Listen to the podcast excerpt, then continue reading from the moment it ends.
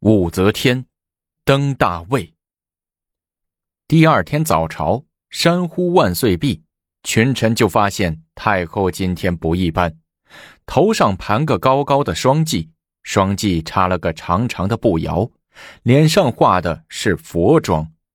所谓佛妆，就是整个面部涂成黄色，以拟金色佛面，身着上黑下红的玄衣熏长。整个人显得庄严神秘，可远观而不可亵玩也。武承嗣手捧着劝进表上前奏道：“陛下，昨上午有凤凰自明堂飞入上阳宫，还及左台梧桐树上，九只飞东南去。下午又有数万赤雀云集朝堂，天降祥瑞，势不可为。万望太后。”可群臣及百姓之情，早登大位，改国号为周。请太后答应臣等所请。文武百官也一齐上前拱手唱道。而皇帝睿宗李旦在武承嗣的事先点拨下，也脱去了衮服，摘下了皇冠，跪在堂下叩头奏道：“请陛下赐儿臣姓武氏。”武则天坐在龙椅上，还是一本正经的不出声。武承嗣急了，一招手，文武百官全跪了下来。武承嗣咬着牙，巴巴的在地上磕了三个响头，奏道：“陛下若不依臣等所请，臣就跪倒在堂下，不起来了。”良久，武则天才叹了一口气，显出一副无可奈何的样子，开口说道：“唉。”众爱卿让朕欲罢不能，如今上天又降下祥瑞，恭敬不如从命。众爱卿都起来吧，本宫答应你们的请求了。吾皇万岁万岁万万岁！跪在地上的百官们并不忙着起来，而是不失时机的祝贺一句。此时的武则天脸色平静，沉声说道。太史令何在？平时没有资格上早朝的太史令，今天却来了。听见女皇叫他，忙从文官队尾站出来。太史令，给本宫算算，本宫何日出阁登基为天下主？太史令默想一会儿，回奏道：“新皇帝登基当在九月九日。”哦。这九月九日有什么讲头吗？武则天笑着问。太史令摇头晃脑的解释道：“九月九日是重阳佳节，老百姓的话，九九九九，乃国运久远、大吉大利之兆。且九月戌为月见，戌土旺；丑未土次旺，金为相。天地官属金。”乃云卷晴空之卦，春风竞发之象，判曰：观者观也，观国之光，风利土地，万物荣昌，财不破散，绝路家章。武则天说：“好，既然九月九日是良辰吉日，那就定在这一天举行登基大典吧。越早登基越好。”武则天盼这一天，可盼了五十多年了。五十年来，为了这一天，武则天可以说是披荆斩棘，尝够了辛苦，看够了鲜血。从媚娘、才人、昭仪、皇后、天后、太后、圣母神皇，到圣神皇帝，一步一个血坑，终于。成了天上地下唯我独尊、至高无上、前无古人的一代女皇。马上就要改朝换代了，武承嗣、武三思这天奉太后之命去看望患病告假在家、卧床调养的宰相韦方志。二五人还未到，早有打前站的人飞报韦宰相，让他好生准备接待。武承嗣、武三思是当朝炙手可热、数一数二的人物，如今连袂来探望老宰相，幸莫大焉。韦方志的家人赶紧到病床前请示，问该怎么办。老爷，是不是派人到街上采办些新鲜的水果，或制些酒菜，请个御厨师预备着？病床上的老宰相瞪了家人一眼，说：“他来了就来了，还和平日一样，一不买水果，二不置酒菜。个人该干什么干什么去，不要围着他们转。面对权贵，点头哈腰，阿谀奉承。”我韦方志一生最讨厌这个了。家人知道老宰相的脾气，不敢多说，只好退出去了。上午八点多钟，韦方志的家门口和四周围就布满了警卫，整条街也戒严了，禁止行人通过。躺在床上的老宰相听说这事儿，冷笑着说：“我韦方志。”当了这些年的宰相，从来没摆过这样的谱。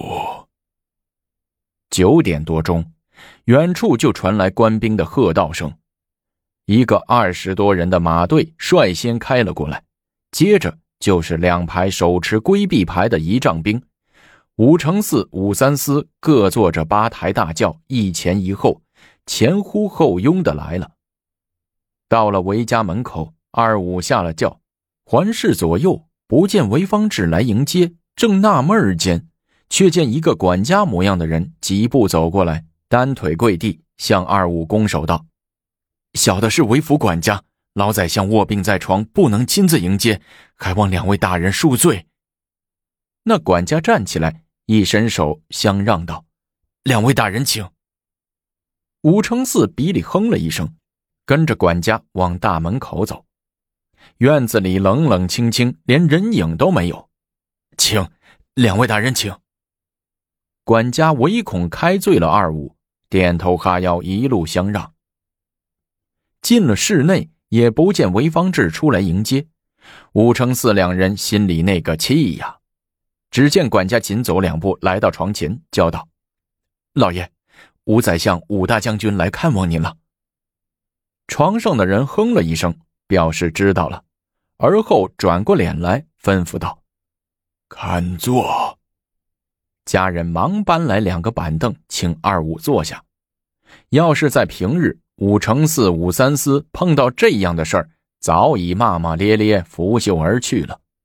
但今天是奉旨而来，马虎不得，只得强忍住一口恶气，柔声的探问：“老宰相，最近身体感觉怎样啊？”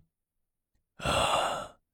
老样子，韦方志在床上欠了欠身子，说：“感谢二位大人，百忙中来探问老夫。”啊，应该的，应该的。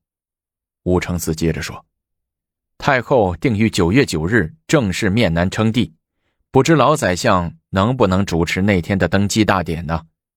啊，老夫病体在身。实难从命啊！太后还是希望老宰相能出面主持大典的。武三思在旁边帮衬一句。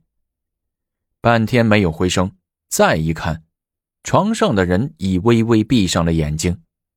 武三思气的一拉武承嗣的衣袖，说：“大哥，我们走。”武承嗣也站了起来，还没忘说了一句：“告辞了。”恕不远送。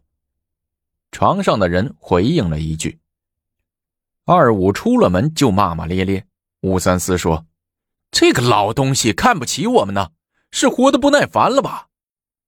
武承嗣恶狠狠地说：“哼，这是对新朝不满呢。回头就叫周兴想点子整死他。”管家偷听到这话，急忙跑回来，一脸惊慌地对老宰相说：“老老爷。”不好了！两个武大人嫌您据床不为礼，要设计陷害您呢。老爷，赶快想办法向他俩赔礼道歉吧。躺在床上的老宰相不以为然，泰然自若地说：“死生有命，大丈夫安能驱使近妻以苛求全乎？其后没过多久，韦方志果然被周兴贝构陷罗织，被罢官入狱，流放到儋州，后又被即没全家，一家老小都为他的巨床不为礼而受尽苦难。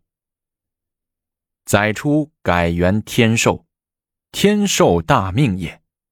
天寿元年九月九日，则天门外人山人海，彩旗招展，文武百官、皇亲贵戚、四夷酋长、沙门道士、百姓代表排着班肃立着，参加太后的登基大典。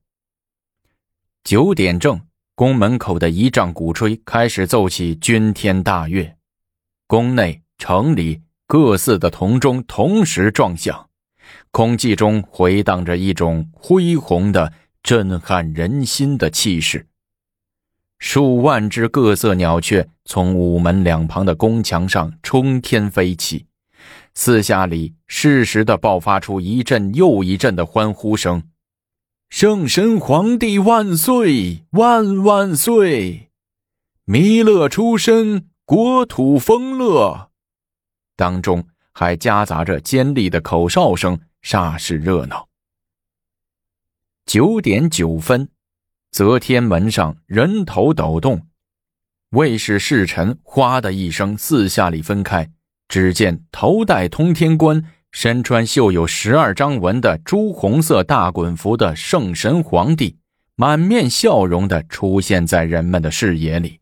频频向人们招手致意，圣神皇帝万岁万万岁！呼喊过后，人们不由自主地跪了下来，向城楼上的女皇顶礼膜拜，祝贺一代女皇的闪亮登场。欢呼声过后，主持典礼的宰相岑长倩宣读女皇的诏令，改国号为周。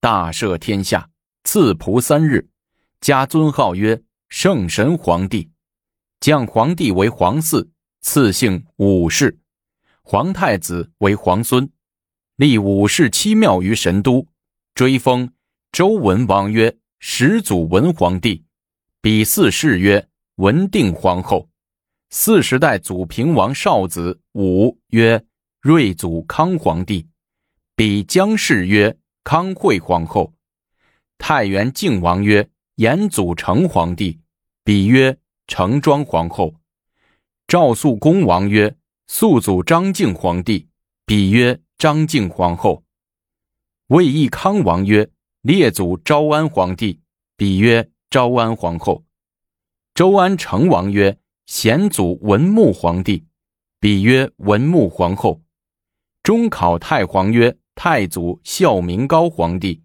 比曰孝明高皇后。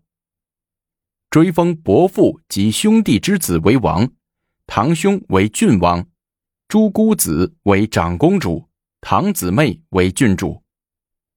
司宾卿史务资为纳言，凤阁侍郎宗勤客为内史，给事中傅尤毅为鸾台侍郎，同凤阁鸾台平章事。